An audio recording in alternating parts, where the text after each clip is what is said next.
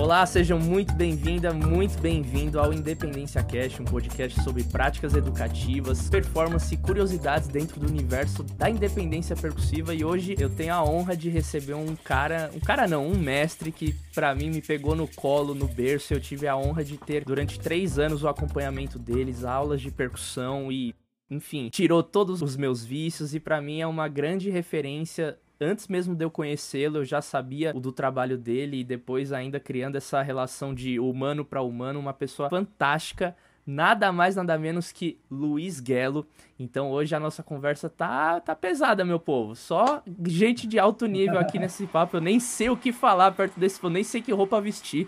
Até coloquei uma boina para dar uma de intelectual. Mas vamos lá. E para você que não conhece Luiz Guelo, eu vou ler um textinho aqui para você sacar mais ou menos com quem que a gente tá falando. E ele começou a sua formação musical, Oswaldinho da Cuíca, grande músico percussionista sambista da cena paulistana. Nos anos 80 ele formou o Grupo Livre Percussão, pesquisando e compondo peças baseadas em ritmos brasileiros, tem gravado inúmeros álbuns e atuando junto com grandes nomes da nossa música popular brasileira, como Zizi Posse, Paulo Moura, Joyce, Marco Pereira, Badia Assad, Edson Cordeiro, Antônio Nóbrega, Mônica Salmazo, Sérgio Santos, Renato Braz, etc, etc, etc. Foi integrante também das bandas Sossega Leão e a lendária Mexe Com Tudo, que durante quase uma década animou as noites paulistanas. Gelo também já foi professor do Conservatório de Tatuí e tem participado de inúmeros festivais de percussão. E em 1990 99 ele foi solista convidado do evento Percussões do Brasil no SESC e Festival Internacional de Percussão no México. Atualmente ele é professor da antiga ULM, Universidade Livre de Música, que hoje é atual EMESP Tom Jobim há muitos anos. A gente vai falar também bastante disso. Atua também na Jazz Sinfônica Brasil, uma orquestra referência sobre música brasileira aqui em São Paulo. Já integrou também Banda Mantiqueira, enfim, diversos trabalhos que nesse papo você vai poder estar tá mais dentro dessa atmosfera atmosfera e também desses muitos trabalhos que ele fez parte, ele usou muito a independência, usa e eu tenho certeza que é um recurso que está completamente no dia a dia dele. Então, ó,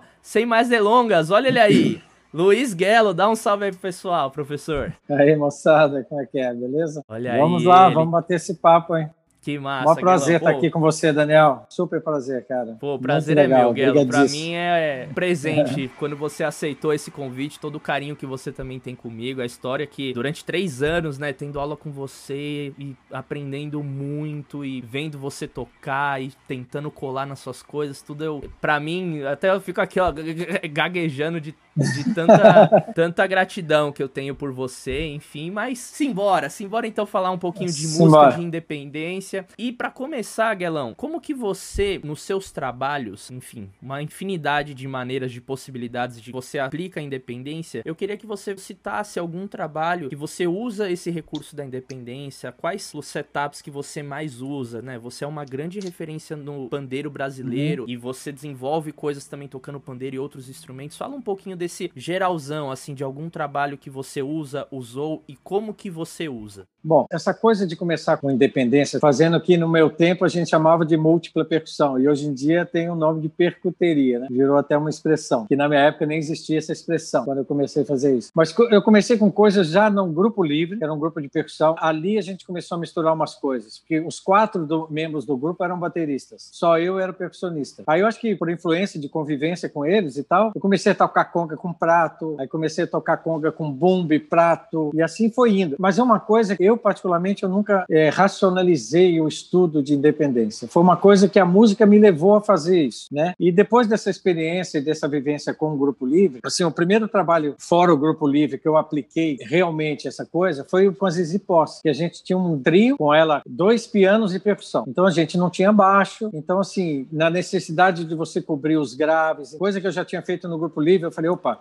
Aqui eu preciso botar um bombo. Aqui eu preciso, sabe? Teve um set que eu montei que era uma salsa. Então eu montei um set assim: bumbo, um chimbal, três congas, um repinique e um timbales para fazer as frases. Fazia tudo com a mão. Então tudo isso me levou a fazer coisas. Tinha música, por exemplo, que era pandeiro e chimbal, tipo machixe que a gente tocava. E eu achava que faltava aquele brininho. E eu não podia tocar triângulo. Aí eu falei, puxa, eu vou fazer o quê? Aí você junta pandeiro e chimbal. Começava com vassourinha, imitando o chimbal é, na cúpula, como se fosse um triângulo, e no B eu ia para pandeiro fazer com chimbal. Aí depois, com a própria Zizi, já fiz várias coisas. Depois, a Zizi pediu para eu tocar batera numa música. Eu falei, ai, ai, ai, tocar batera. Aí falei, bom, nunca estudei batera. Ela falou, não, vamos lá, vamos que vamos. E aí foi. Aí num show italiano, aí eu montei também três congas, djembe e uma bateria completa, porque eu tinha que ser batera e percussionista ao mesmo tempo e tinha que tocar as congas com djembe. Então, assim, e a dificuldade era grande, porque as congas e o djembe ocupavam toda a parte que seria a caixa e o surdo da batera, e o chimbal. Então, comprei um chimbal cabo, o chimbal ficava no meio da conga, só que o chimbal ficava aqui, e eu ficava com o pé no meio da conga central, porque o cabo vinha até mim. Aí a caixa ficava onde seria o tonton, o tonton ficava do lado da caixa. Vixe, era uma confusão. E sempre fui ajeitando dessa forma. Foi uma coisa que a própria necessidade musical me levou a fazer esses sets. Eu nunca tive um estudo formal de independência. A gente tinha uma música que era um, um Ijexá, que era uma música do Suami Júnior com Paulo Freire, que é logo de manhã, bom dia, logo de manhã, que era um Ijexázão. Então eu tinha que tocar o Ijexá nessa mão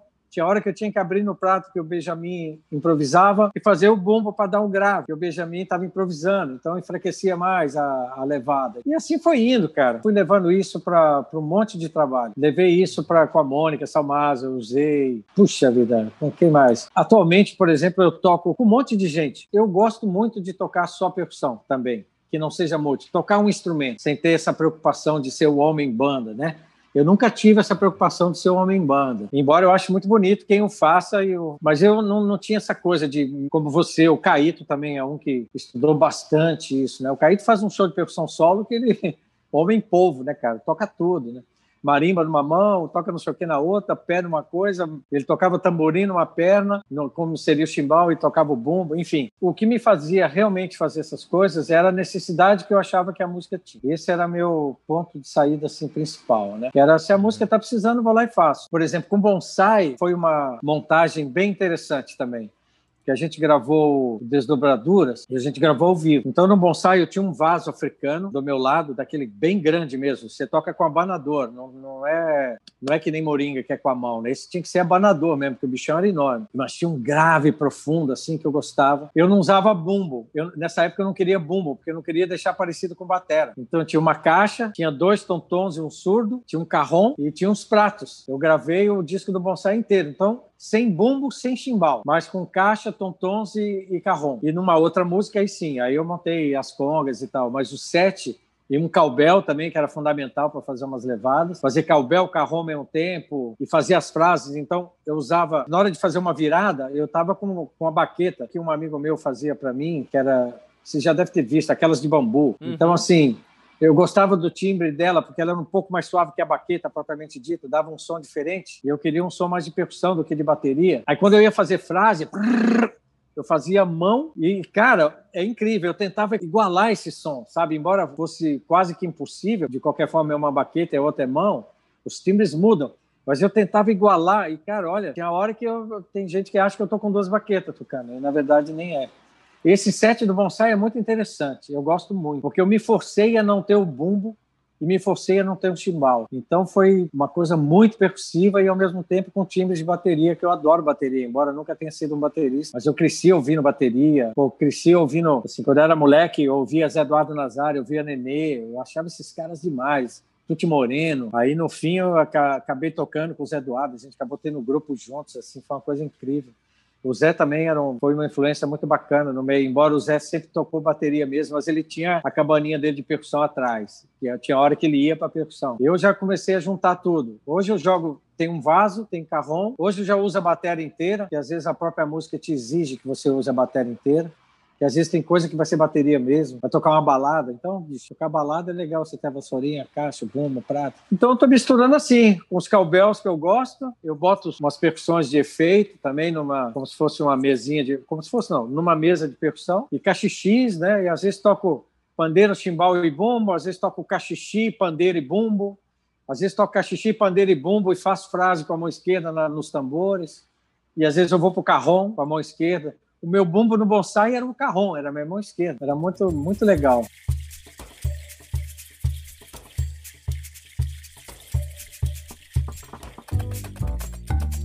É, é uma coisa que é comum, às vezes, a gente não ter um setup definido de independência, né? Óbvio, de repente, às vezes você está participando de um contexto musical, que aí sim, você já tem ali, por exemplo, sambista, um músico que toca, um percussionista que toca na noite samba, por exemplo, surdo, aí já toca surdo e caixa, surdo e tamborim, ele já tem meio que um setup definido. E dá pra ver que você, sim. dependendo do trabalho, você, ah, é Moringa Alfaia e um Ocean Drum.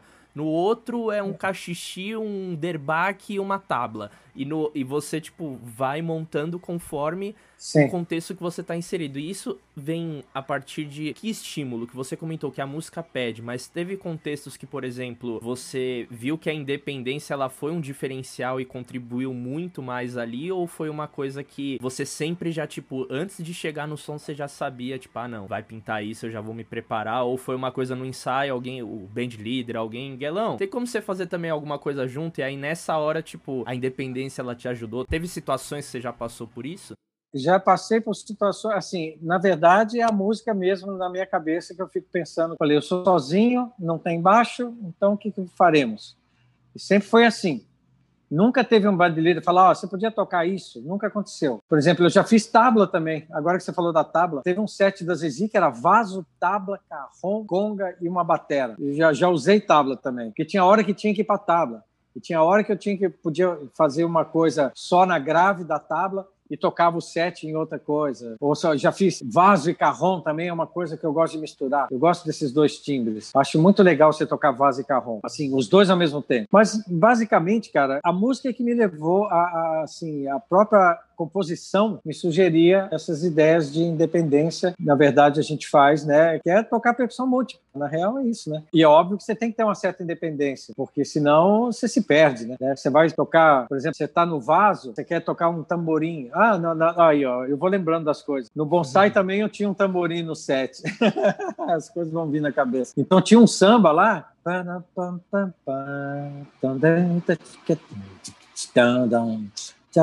Um samba do Mané Silveira, que era bem lentão, assim, bem swingado. Então era vaso, tamborim e jogava um bombo ainda junto, sabe? Fazendo. Era bem legal. Uma época era com aquele, mas com aquele vazão que eu te falei, aquele africano.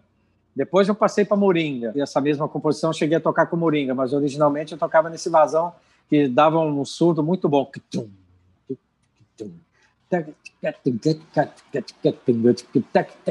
E aí no tamborim, jogava um bombinho de vez em quando, para dar um timbre. Mas foi sempre assim, cara. 99% das vezes é, é uma necessidade musical mesmo, de ter possibilidades de timbre, né? Isso sempre eu sempre gostei de timbre, de cor, sabe? Então eu acho que muita coisa assim que me levou. Quando eu gravei a salsa da Zizi, por exemplo, era uma salsa do, do Djavan, Tanta Saudade. Era tanta saudade. E o Jeter Garotti, que é o pianista da Zizi, a gente está junto há 25 anos. Ele era do Heartbreakers, né? Então ele já tem uma escola de salsa legal pra caramba. Eu falei, nossa, chega uma hora aqui que tem, um, tem que ter uma frase de Timbales. Aí, pô, mas tem que ter um bom. Tum, tum, tum, tum. Né? Eu só não fiz a clave no pé esquerdo, faltou esse estudo aí, senão eu teria feito também mas na época não, nem me encanei. E também, né, nessa época, também não era tão fácil você montar as coisas com pedal como é hoje em dia. Hoje em dia, não, de uns anos para cá. Ramon Montanher já, já fazia um trabalho com pedais muitos anos atrás. Aquele primeiro CD dele, ele tinha essa onda de trabalhar com pedal. Eu não tinha, não trabalhava com pedal. Eu fazia um bumbo, né, no caso, mas não botava percussão no pedal. Então foi isso, cara. É, é assim, é necessidade mesmo. Vai indo, vai indo, vai indo, a gente vai fazendo. E aí, entrando nessa Sim. parte já também prática, por exemplo, você falou de todos esses setups, você, eu sei que é um cara que também faz muito bem meio que essa dança entre tocar um ritmo tradicional na independência e também criar uma onda sua, que é o que a música tá pedindo. Nesses Sim. dois casos, por exemplo, quando você tem que montar um ritmo tradicional na independência, então você tem ali, sei lá, é um samba que você comentou da moringa, o tamborim, então você tá dentro de um estilo e aí você reconhece que tem aquelas células rítmicas que são tradicionais que precisa estar tá pintando pintando, tipo um tamborim, um teleco-teco, grave no 2, etc. E é, ao mesmo exato. tempo, você precisa, tipo, num contexto que o seu set é tamborim e moringa. Como que você cria, assim, esses grooves? Como que você faz esse diálogo entre transitar entre o ritmo tradicional e não? Você vai, tipo, dialogando mais com a melodia, com os outros instrumentos? É uma coisa livre? Ou você tem que estruturar muito bem o que você vai fazer? Então, como que funciona esse seu processo, assim, de construção da musicalidade mesmo na independência? Olha, sou uma pessoa que sempre foi muito ligada à melodia, embora não toque absolutamente nada de melodia. não toco nenhum instrumento melódico, mas a melodia sempre me inspirou, cara, sempre. Assim, a harmonia também, claro, porque embora a gente não toque, a gente nem sabe, a gente que eu falo no meu caso, tem percussionista que até sabe. Eu nem sei que acorde que tá tocando, cara, mas eu sei, eu vou ensaiando a música, eu ouço a harmona, sei quando ela muda, sabe? Tô ligadaço no que tá rolando na composição. E a melodia, ela me inspira de verdade. Tem muita coisa que eu faço com percussão que eu estou dialogando com a melodia. Então, por exemplo, até com a Zizi, por exemplo, que a gente fez uma coisa que foi bem inovadora na época. Eu gravei o meu pandeiro com ela, gravei pandeiro e voz né? Eu, eu dialogava com a melodia junto com ela, fazendo frases de pandeiro. E que naquela época não era comum, não, não vou dizer que ninguém fazia, mas olha, você conta nos dedos. Eu nem lembro de ninguém fazer, por exemplo. Que geralmente era mais o groove, né? A coisa Isso do groove, de segurar. Mais ou menos? 92, foi quando a gente começou a trabalhar junto no Valsa Brasileira. Então, assim, tinha músicas que era eu e ela, pandeiro e voz, a capela. E eu sempre tive essa coisa de dialogar com a melodia, sabe? Ritmicamente. Porque a gente tem, temos uma melodia melodia nos tambores também, claro. Ela não é definida com as notas, mas ela existe, né? Tanto é que se afina umas congas, se a conga estiver desafinada, fica ruim, né? Então, se, a gente tem uma afinação, uma coisa melódica dentro do contexto da percussão, né? Você sempre vai afinar os tambores entre eles de forma que fique harmônico, que fique bonito. Então, assim, essa foi sempre a minha preocupação. Assim, essa coisa que você perguntou de, ah, ó, tem um trampo assim, você vai ter que tocar isso, isso aqui. Bicho, eu vou te falar, comigo nunca aconteceu. Assim, de, de alguém me pedir um set de percussão. É lógico, tem, pode até ser que em algum momento ou outro tenham me pedido, ó, você pode trazer as congas, você traz o pandeiro, mas nunca do, do, ponto de vista de independência e de fazer múltipla. E isso nunca me pediram. Eu sempre levei isso por vontade própria, inclusive sem hold. isso é um detalhe importante. É, Fazia eu lembro das histórias de, de, levar o surdo no ônibus para ensaiar. Nossa, né? poxa, cara, com os Valdinho da Cuica, cara. Eu tinha 13 anos de idade, cara. Eu atravessava São Paulo e naquela época o surdo, as portas dos ônibus eram chamava pantográficas, elas abriam até metade e tinha umas que estavam com defeito, não chegava até o final, entende? Aí eu não entrava com surdo no ônibus, aí eu tinha que entrar pela frente, porque a da frente estava legal. Aí eu ia lá, botava o surdo, aí passava para trás, passava para trás. Cara, uma novela que, que, assim, que foi uma das coisas mais lindas da minha vida, foi essa escola de samba que eu tive no colégio na época, porque isso me fez ser músico. Foi graças a isso, graças a essa escola de samba do meu colégio Manuel de Paiva com Oswaldinho da Cuica, que eu virei músico. Então, toda essa loucura aí que aconteceu, no fim, foi a coisa mais linda da vida. Mas quando você tem 13 anos, você não tá nem aí, você quer que mande é. bala. Então, eu sempre gostei, eu nunca, nunca economizei, cara, assim, de, de pensar, ah, que saco, vou fazer um som num bar, vou ganhar mal, ah, vou levar um pandeiro e um carrom e tá bom demais. Não, bicho, só se o show pedir que seja um pandeiro e um carrom. Se precisar das três congas, tô levando, entendeu? Se precisar da batera, tô levando também, porque eu acho que, assim, as oportunidades que a gente tem de tocar, de fazer música, graças a Deus eu não tenho o que reclamar, cara. Toquei com tanta música na minha vida já maravilhosa, com tanta gente maravilhosa, mas é sempre um ato, assim, não, é, não vou dizer sagrado, né, que parece que é uma coisa religiosa. Eu não acho que música é uma coisa religiosa, mas, mas é um ato meio que sagrado pra gente, especial demais, né? Para você fazer corpo mole porque você tá com preguiça de carregar uma conga, né, cara? Eu nunca tive essa onda. E até hoje, hein? É, não, não, economizo, não. Assim, em algumas situações a gente até tem um hold, que é esse, esse braço direito do, do, do, músculo, que é bom demais. Né? Eu tive muita sorte de ter excelentes holds, pessoas amigas, inclusive, muito carinho com os instrumentos. Esses caras têm um trabalho maravilhoso para a gente, é um suporte sensacional. Mas quando a produção não dá, vamos que vamos. Agora vamos um pouquinho para esse universo de big bands, né, no universo orquestral que você também atua bastante. Você já percebeu que assim, como que é a independência nesse universo orquestral assim e também de outras big hum. bands que você já tocou, se quiser listar, além da Mantiqueira, grupos de câmara, que é uma coisa que é mais nessa onda instrumental. É óbvio que instrumental aí já amplia, né? Mas vamos pensar primeiro na orquestral Sim. assim. Na orquestral, na verdade, a gente usa pouca coisa de independência, porque somos em muitos, né? Então, como às vezes tem vezes que sou eu, a Glaucia Vini, fazendo. Pelo menos uma independência, por exemplo, que eu faço, como ela, quando a Glaucia está no tímpano, e nós, sou eu e o Vini, então tem várias situações que eu gosto, se precisar. Eu toco ganzai surdo, por exemplo, isso é uma coisa que eu acho legal. E se o samba é um pouco mais quente e precisa de mais peso, eu toco o reco de mola com surdo, já fiz ganzai e tamborim. Só não fiz pandeiro com outra coisa, porque o pandeiro sempre precisa de ter. A, o pandeiro dá pra fazer com bumbo, né? Claro. mas na mão. Mas como já tem o bumbo do Nelton, né, na batera, então não, a gente nunca precisou fazer no bumbo. Mas então a independência dentro da orquestra, pelo menos eu estou falando de música popular, né? Ela é menos exigida, vamos dizer assim, porque somos em vários. Em, em big band, eu tive a única big band que eu toquei realmente, eu toquei 10 anos na banda Mantiqueira. Ali eu praticamente não usava. Eu tinha até vontade de usar, mas não tinha muito espaço para usar. O Profeta gostava de uma coisa mais rítmica, mais de condução. Isso na, na, na, durante as músicas, né? Na hora dos improvisos, aí já não. Aí o pau quebrava. Aí eu tinha duo com ele, mas era sempre um instrumento. Tinha duo com Kaká, tinha duo com François. Então tinha uma vez que eu fazia, eu Proveta Zabumba e soprano, fazia pandeiro e alto, fazia, já fiz com Kaká Zabumba e tenor, só eu e ele. Fazia três congas com François no trombone, mas a independência mesmo, propriamente dita, eu usei muito pouco. A estrutura de uma big band, né? O próprio batera já toca com o primeiro trompete, né, cara? Faz as frases todas, sabe? Já sei lá, tá tudo ali. Se você ficar botando coisa pra caramba, cara, corre um risco de você embolar um pouco também, né? Então, como já éramos em dois percussionistas, além da batera, eu e o Fred, então a gente ali atacava mais numa percussão mais tradicional mesmo, não na forma de tocar, mas na instrumentação. Não tínhamos muito hábito na mantiqueira de tocar, nunca toquei dois instrumentos simultaneamente na mantiqueira, por exemplo. A outra big band que eu toquei, que foi uma experiência maravilhosa, foi com a Maria Schneider que eram só com músicos brasileiros, né? Nossa, tinha gente maravilhosa, Vinícius Dorim, Cássio, Paulo Mané Silveira, do Ribeiro, Toninho Ferragutti, o trompete era o Juninho, o trombone era Vitor Santos, o Jazael, trombone baixo, espetacular, que trombone baixo aquele cara. Com a Maria Schneider eu tive mais espaço para fazer esse tipo de independência. Então fazia cachixi com conga, fazia carrom com ganzá. Ali eu trabalhei um pouco mais. Mas basicamente também era mais a, a troca de instrumento durante a música, né? Para você trocar o timbre. Independência eu usei em algumas coisas que precisou ali. Os trios dão mais abertura, porque é pouca gente. Então tem mais possibilidade de você preencher as coisas, os espaços, entende? Uma big band, cara, são 14 caras tocando, todo mundo no seu lugar, assim. Então você tem que tomar cuidado para não até embolar. Às vezes você pode fazer uma coisa que talvez não fique tão interessante.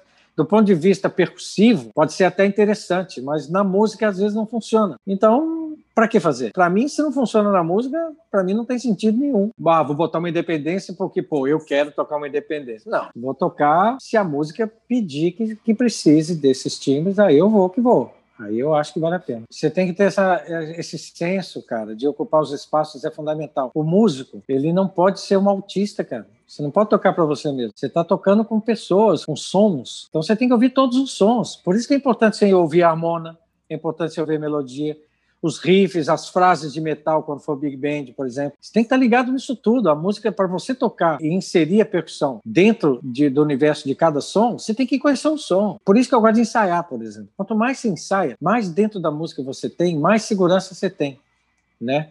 Então, assim, essa questão, uma coisa que eu sempre procuro quando eu faço as independências que eu toco, eu procuro, cara, realmente ter swing nas duas mãos. Que para ficar durinho é fácil. Entende? para mim, se ficar tic tic tic tic tic tic tic tic tic tic pô, aí não, né, bicho? Tem que soar. Você vai virar dois, mas tem que soar como dois. Se eu fechar o olho, eu falo, opa, tem dois caras tocando. Ou então você vai falar, pô, aquele cara do Ganzá é devagar, hein? Você ouve, né? Num esse disco, do... tá. Sim, tá então, só num disco, é, esse cara do Ganzá é devagar, hein, bicho? Durinho pra danar, porque o cara tá. Pá, pá, pá, pá, pá, pá, pá, não tá. Tchac, tchac, tchac. Então, assim, eu sempre tive essa preocupação com independência. Às vezes, se é uma independência muito difícil de fazer, é lógico a gente tem sempre que estudar e ficar exercitando para que isso fique mais natural, porque não é natural, talvez para algumas pessoas seja, mas na maioria de nós músicos não é natural você ficar virar dois, né, cara? Mas eu sempre tive essa preocupação de ter swing, vai fazer duas coisas ou três, se tiver os pés juntos, ou quatro, se tiver os dois pés e as duas mãos, que tenha swing. Né? Isso é no nosso caso, porque a gente está tocando música popular. Então eu sempre me preocupei com isso. E como que você desenvolve isso? Aí a gente até já pode entrar num campo educacional, assim, que aí a gente já vai também entrar de como que você faz isso com seus alunos, suas alunas, porque é uma coisa que é muito abstrata, né? Tanto a questão de o que, que é swing, o que, que não é, mas não é esse o ponto, mas sim da independência, porque você tem todas essas etapas de, às vezes, estudar super lento para entender onde cada Monkai aí depois você entendeu, aí você começa a acelerar um pouquinho. Como que você, tipo, na sua experiência mesmo, pô, eu vou precisar estudar uma coisa nova ou uma coisa que você já faz, só que você precisa ampliar mais ainda esse swing. Como que você desenvolve isso na independência? Então, cara, vou ter que confessar uma coisa aqui, cara. Eu nunca estudei nada disso que eu toco. eu desenvolvo... Revelações, meu povo! O Guelão, ele veio com dom, veio já abençoado. Aí, você que fica estudando oito horas por dia, ó, você tá fazendo errado, ó. Não, não, cara, pelo amor de Deus, não é isso. É, assim, é porque eu não sou um músico de formação, cara. Eu não tive formação musical. Eu sou quase que um. Assim, eu não falo que eu sou autodidata, porque eu acho isso. Assim, autodidata é aqueles caras que aprendem sozinho. Eu não aprendi sozinho. Eu tive os Aldinho da Cuíca, eu tive os músicos maravilhosos que eu sempre adorava, como na época o Naná Vasconcelos, adoro até hoje, mas eu conheço o Naná desde que eu sou adolescente. Eu já sabia que o Naná era o Naná. Antes de ser músico profissional, eu já conhecia o Naná Vasconcelos. Ayrton Moreira, que é outro cara importante pra caramba. O Nenê, cara, por incrível que pareça, o Nenê, o Nenê é um batera, cara, mas ele tem cabeça de percussionista, bicho, é, é o Nenê tocando aquela batera, cara, parece que tem três caras tocando ao mesmo tempo. É um negócio absurdo. Eu sou fã do Nenê. Assim, eu sou fã de um monte de gente. Mas, assim, eu acho que essas coisas de ouvir esses caras, sabe? E, assim, aí eu aplicava na música, porque como eu não tive uma formação, não vou dizer acadêmica, mas, assim, de aula, de ter professor, nunca tive, cara. O que o Oswaldinho ensinava pra gente era 30 moleque e eles ficavam no meio, ó, pandeira é assim que toca, toca aí, não ia cada um, ó, sua mão, bota aqui, nada, bicho, não tinha essa, não tinha tempo para isso. O cara ia lá uma vez por semana, no ensaio de quatro horas, tinha que ensinar 30, 40 moleques a sair do zero. Então a gente ficava, era ligado nele. Eu sempre fui muito observador, cara. E isso foi uma coisa assim, abre o ouvido para tudo, assim, cara, tudo. Para mim, o ouvido é tudo na música, assim. Para mim foi fundamental. Por exemplo, eu tenho estudado, eu tenho até feito umas coisas recentemente de estudo mesmo, coisa que eu nunca fiz, sabe, recentemente. Tudo isso aí que eu te falei, que eu botei sete do Bonsai, sete da Zizi, sete da própria Orquestra Popular de Câmara, que eu não citei aqui, mas lá também a gente tinha umas coisas de tocar dois instrumentos. O Ari era da Orquestra Popular de Câmara. Era eu, Naná. Ari, Caíto Marcondes e o Naná foi, foi convidado da gente, é. Ah. O Naná gravou o primeiro disco e fizemos um DVD juntos. Então, assim, eu nunca estudei isso, para ser bem sincero. Nunca, eu nunca tive essa coisa. A coisa ia saindo. Sabe? No ensaio eu resolvia pô, isso aqui tá difícil. Não, vamos de novo. Pô, pô meu, meio travado aqui, vocês vão desculpando, mas amanhã tá melhor. Então, vamos né? Por isso que eu sempre dou valor para ensaio. Eu sempre gostei de ensaiar, cara, porque as coisas para mim elas iam abrindo durante o ensaio e durante a execução da gente tocando, tocar junto, cara, tocar junto para mim é uma coisa assim maravilhosa. Por incrível que pareça, nessa pandemia maluca aí, por coincidência, passei nove meses, até minha esposa foi para a Itália visitar minha filha e ficou lá nove meses. Eu estudei muita coisa sozinho, mas é raro, eu não tenho, é, assim, eu mais toquei na minha vida, e nos bares eu experimentava também bastante, quando eu tocava na noite. Eu não fui um músico da noite muito tempo, mas experimentei muito na noite, tinha essa liberdade de você experimentar na noite naquela época, porque a gente também ia com, com formações nossas, sabe? Não era assim aquela coisa tradicional da noite, que você tem que tocar o sucesso do momento. Não, a gente fazia o som da gente em casas noturnas, em casas que achavam legal o que a gente tocava. Então, a gente experimentou muito e utilizamos muita coisa assim. Então, desenvolvi muito assim. Eu fico até assim, assim, pô, falo, pô, cara, eu dou aula e falo para os alunos que eu nunca estudei demais. É que professor é esse que nunca estudou?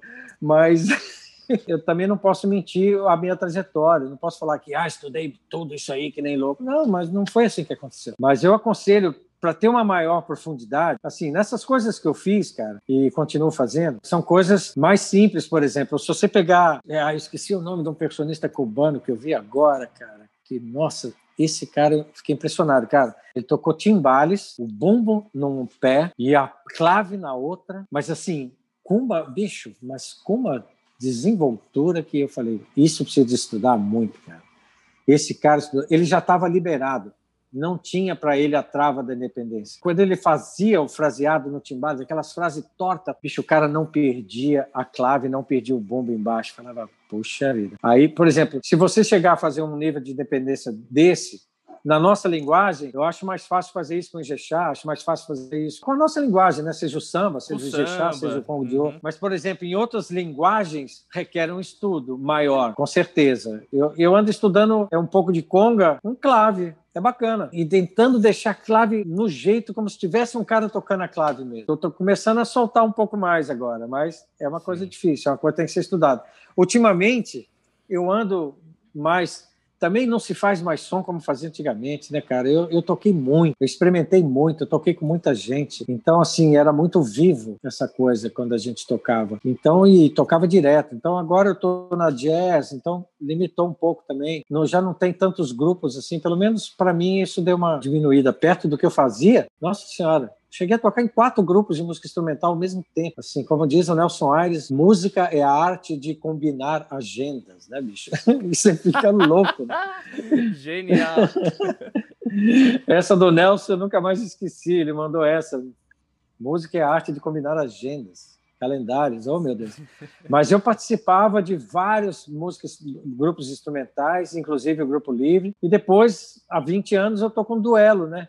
Que a gente tem Sim. pouca coisa, mas tem umas coisas de independência no duelo também. Mas na maioria das vezes o Carlão, a independência que eu tenho no duelo, por exemplo, uma das dificuldades é, são as interlocuções de vozes. Né? Por exemplo, o Carlão faz uma parte e eu faço uma outra parte. Supondo, ele tocava a primeira e a terceira semicolcheia, eu toco a segunda e a quarta. O Carlão faz muita composição com sobreposição. Isso é difícil. Tinha uma peça de repinique, por exemplo, que a gente fazia, que eu tocava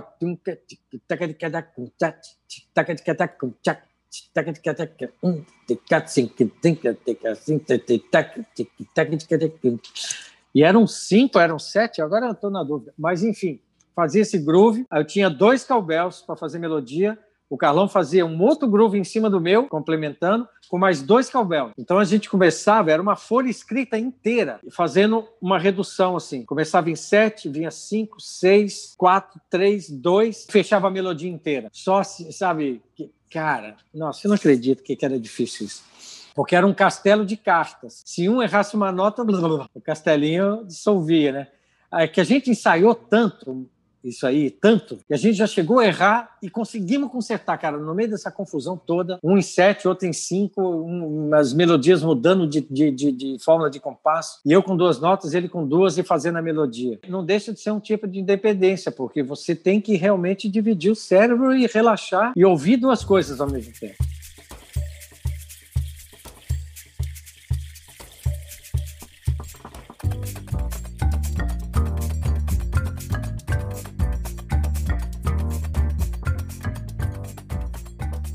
Você como professor e independente do nível de um aluno ou aluna que você tem ali, quais independências que você acha que é, tipo, fundamental o cara ter, assim, desenvolvido? Como que você passa, Sim. não passo a passo, porque cada aluno é uma coisa, tudo, mas Sim. um geral, assim. Eu aprendo muito com os alunos também, cara.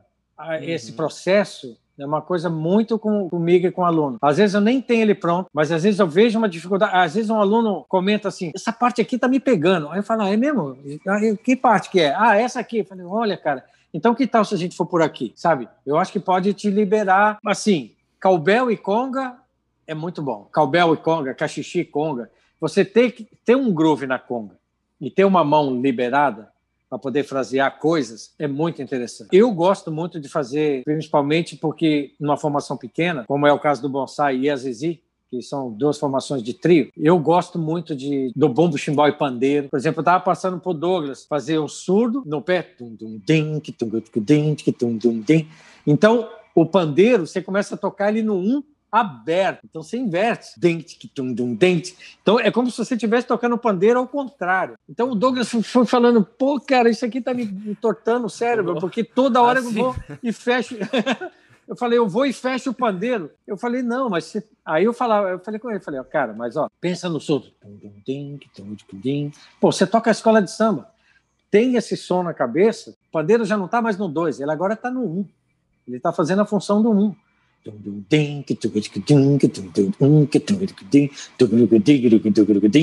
Então, por exemplo, fazer o fraseado e não perder o um aqui, e às vezes no meio disso,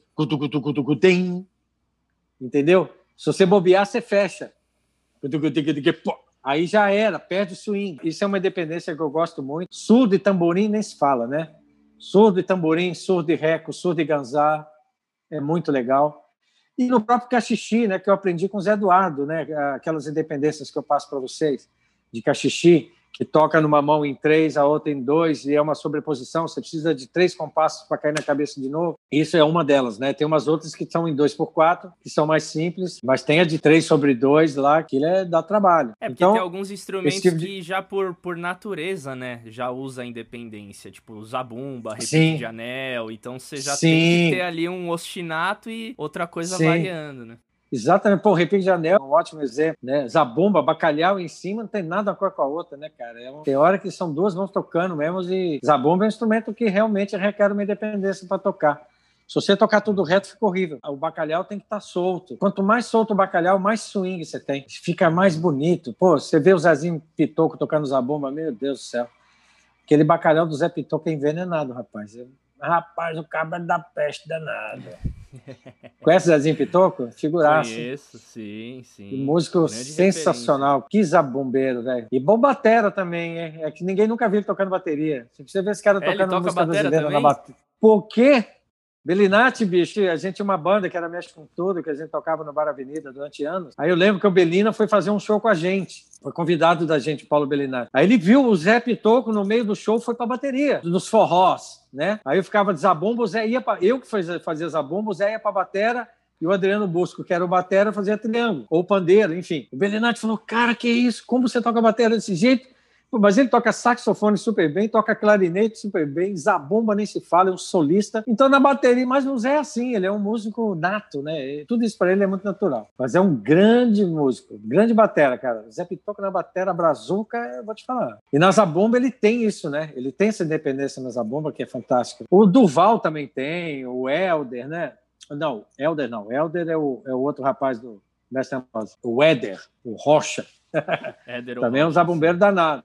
Ele tem toca essa bomba, né, caixa. Tem, tem um livro dele. Eu tenho o um livro, ele me deu de presente na época que ele lançou. Muito legal. O Éder também usa bastante coisa de dependência com bomba, caixa e bomba. É justamente isso, né? Essas formações que elas vão pintando e você acaba, às vezes, se especializando e virando uma referência até naquilo, né? Sim. Você comentou do isso. É, o é Éder é uma, é uma grande... referência naquela é, formação. Exatamente. Aí você tem esses percussionistas também que você falou, não, né, não citando percussionistas cubanos, né? Que a gente fala, né? Joga no ar. Mas também tem essa essa coisa de manter ali e, e, esquece isso daqui, você fala, bicho, que bizarro. Então eles, você vai criando, ou os caras de timbales que mantêm as cáscaras, as coisas, ou um cara que monta um setup com carrom, não sei o que. Então é interessante que ao longo da jornada, né, você vai encontrando Sim. um jeito seu de tocar. E eu acho que quanto mais você também, como você comentou, toca e tá em diversos trabalhos, mais você vai encontrando depois a tua linguagem, o teu som, o teu setup. Eu acho muito legal ver fotos de setups de percussionistas, porque em determinados gêneros você percebe que é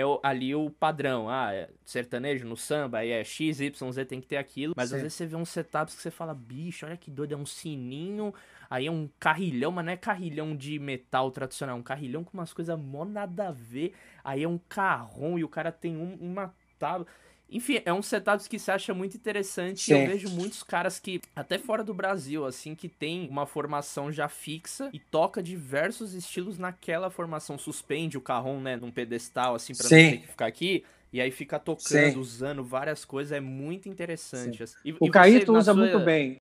Sim, o Kaito também. E você acha que tem uma é. coisa que é interessante você acabar meio que desenvolvendo um setup? Ou é uma coisa que é bicho? Deixa a música te levar? Ou é legal às é. vezes montar, tipo, fechar o circo assim e ficar malhando um tipo de setup para você meio que se tornar uma eu referência é... naquilo ali? Ou é, sim, não? É, é legal. Eu acho que é uma coisa de você. Depende do que você quer, de como você pensa a música né? Eu acho interessante. O Suzano, por exemplo, a gente é contemporâneo, né? A gente é praticamente a mesma idade. O Suzano é só três anos mais novo que eu. Por exemplo, ele tinha aquela coisa da bandeja, um pratinho em cima, no splash, né? A bandeja, bandeja mesmo, né? Era uma bandeja de inox. O carrom e um reco-reco que ele botava do lado da bandeja, que ele fazia a caixa, por exemplo, né?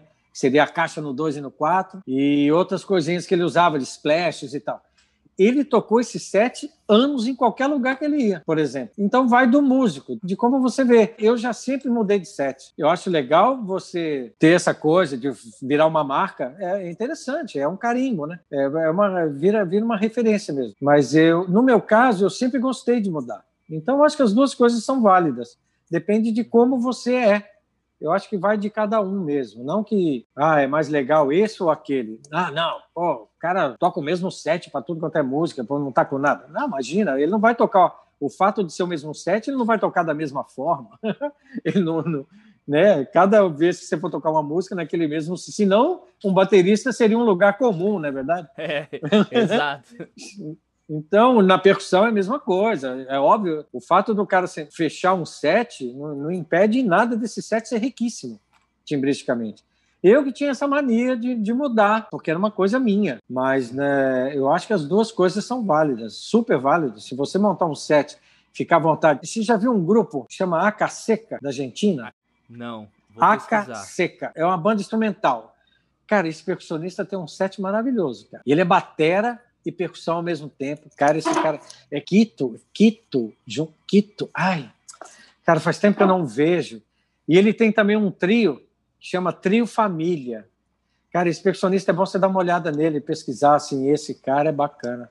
Ele tem um set muito bom, ele usa djembe, Legueiro, claro, ele é argentino, né? Tinha que ter o Legueiro, claro. Caixa, eu acho que ele tem um carrão também, salvo engano. E uns timbres muito legais. Tem uma linguagem de bateria ali também envolvida, porque ele era baterista também, né? Mas é muito percussivo. É muito interessante o set desse cara. Eu gostei muito. Mas é isso aí, meu querido. Pô, que massa, que galera. É isso.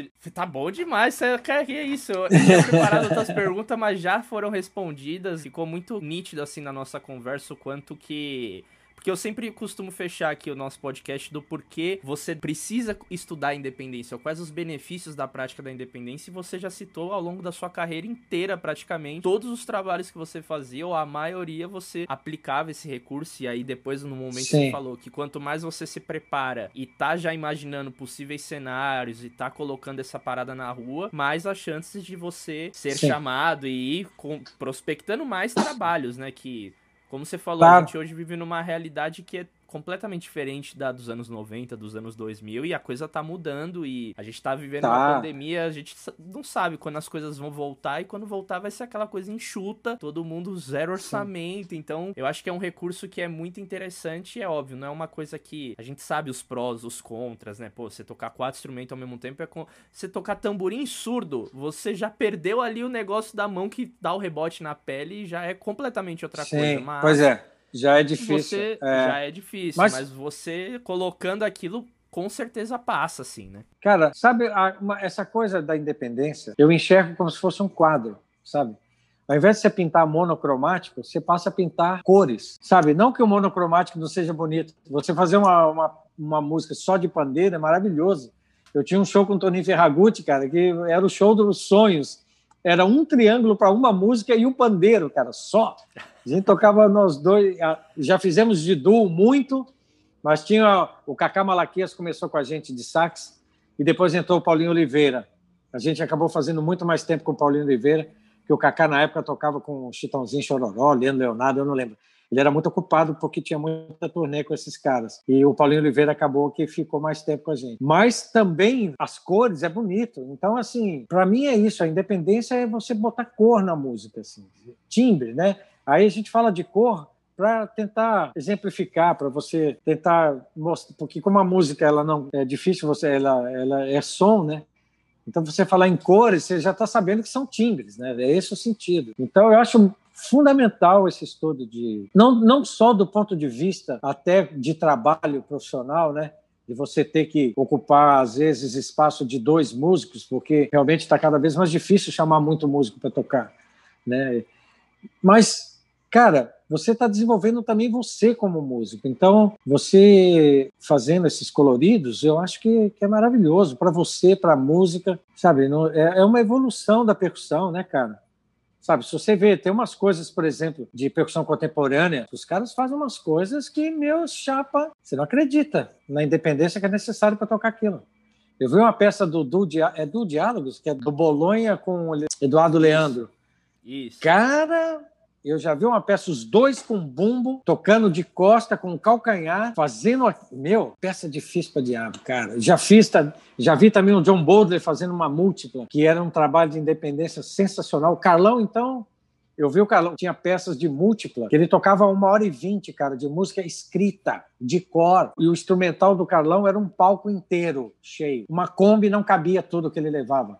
Carlão tinha que chamar um caminhãozinho para levar o, o, set dele quando ele fazia as múltiplas. Então tem muita coisa da múltipla também na percussão erudita. E no nosso caso, na percussão popular, é você misturar várias vozes, né, cara, dentro da nossa própria tradição e fazer as vozes você mesmo e que ir criando independência para que essas vozes possam falar mais, né? Que elas possam ter voz própria, vamos dizer assim. Cada voz que você está tocando, ela consegue falar. Você está aqui segurando o surdo, mas é o surdo está naquela função.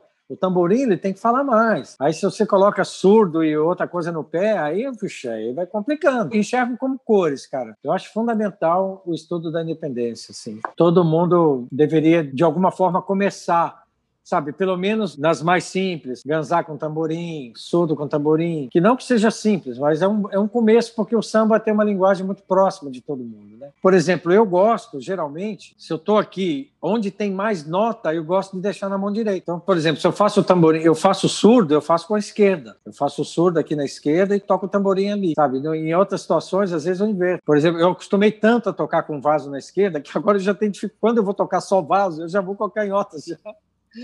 Eu tenho dificuldade de tocar o vaso agora com a mão direita, cara, de tanto que eu usei no set.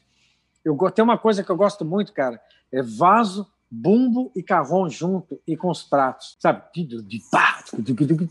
Cara, dá, um, dá umas melodias bem interessantes. Ou vaso e bumbo, uso muito. Vaso e bumbo ao mesmo tempo e a outra mão livre, sabe? E o vaso e o bumbo conversando é muito legal. Mas acho que é isso aí. Acho que a gente, numa próxima oportunidade, a gente fala mais. Não, com Mas certeza, as... Guelão. Obrigado demais é. por ter aceitado o meu convite, por estar aqui. Hoje, segundo episódio, falando já com você, para mim é uma honra. Ainda tô aprendendo e, né, conhecendo mais essa maneira, né, de estar aqui entrevistando, falando, conduzindo a conversa, mas eu acho que saíram muitas coisas muito ricas, muito legais que quem ouviu com atenção, com certeza aprendeu muito, adorei as frases, já botei no meu repertório a frase do Nelson, essa agora que você falou das cores. Demais, cara, demais. Mais uma vez, gratidão imensa pelo seu tempo, por ter contribuído Valeu. com as suas falas, a sua experiência. Deixa aí um recado pro pessoal que tá nos ouvindo, nos assistindo e até Sim. uma próxima, meu povo. Manda abraço, Guelão. Cara, Daniel, você é uma pessoa que eu adoro, cara. Você sabe disso. Eu tenho um respeito pela sua música, pelo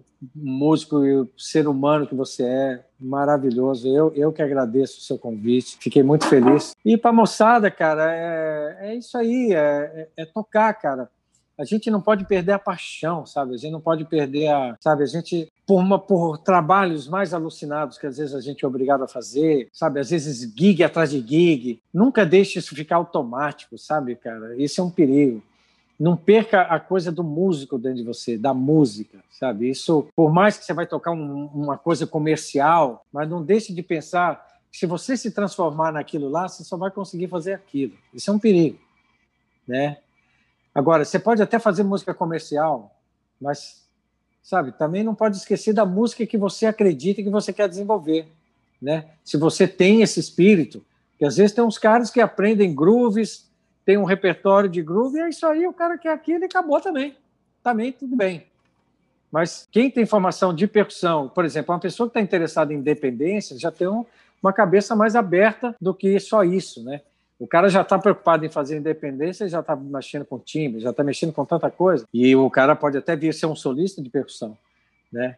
Então é isso aí, é manter a chama da música viva sempre dentro de você e tocar.